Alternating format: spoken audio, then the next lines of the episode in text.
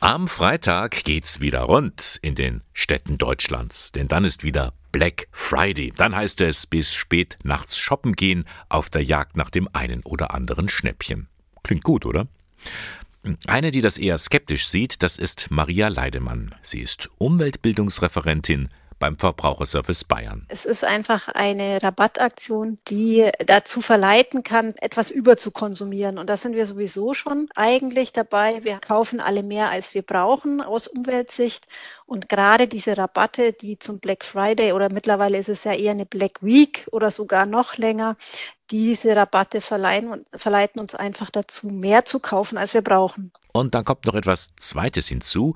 Vieles, was uns da angeboten wird, hat nicht unbedingt mit einem nachhaltigen Konsum zu tun. Nein, eigentlich überhaupt nicht. Nachhaltiger Konsum bedeutet eigentlich tatsächlich, wir kaufen, dass wir nur das wirklich einkaufen, was wir brauchen und das dann auch ganz lange nutzen. Also dass die Qualität stimmen sollte und das wäre eigentlich das Wichtige beim nachhaltigen Konsum, dass es auch noch umweltverträglich hergestellt wurde. Und das Ganze lässt sich nicht vereinbaren mit billig, also dass etwas nicht, äh, nichts oder sehr wenig kostet. Auch Gerhard Rott, Mitglied der Steuerungsgruppe Fair Trade Town Eichstätt, hält von dem Black Friday gar nichts. Also für mich zeigt der Black Friday, wie weit wir eigentlich noch von einem wirklichen Verständnis für eine sozialökologische Transformation entfernt sind.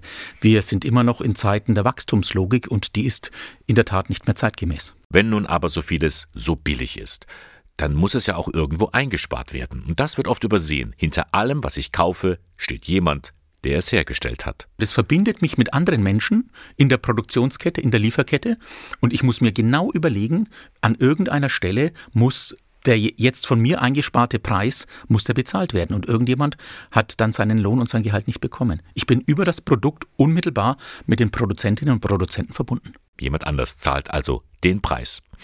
Nun gibt es aber eine ganze Reihe von Menschen, die selbst nicht viel Geld haben, die dankbar sind für solche Angebote. Gerhard Rott empfiehlt da Schaut genau hin. Vermeintlich sind die Preise da oftmals günstig. Und wenn man genau hinschaut, gibt es oft auch Angebote zu anderen Zeitpunkten, wo bessere Produkte, die dann länger halten oder eine bessere Garantie haben, günstiger sind. Also es wird auch der Kunde an dem Tag gelockt und nicht unbedingt wirklich die beste Ware angeboten. Nun will man aber kein Spielverderber sein.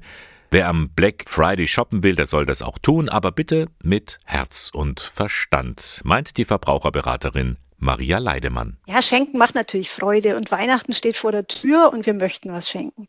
Der Tipp wäre da aber wirklich gezielt mit einer Einkaufsliste einkaufen zu gehen, sowohl online als auch im Geschäft, weil wir uns einfach verleiten lassen von Rabatten. Das heißt, wenn ich etwas kaufen möchte und ich weiß auch schon genau was und das möchte ich verschenken oder das wollte ich mir immer schon kaufen, dann kann man an diesem Black Friday ja wirklich Geld auch sparen.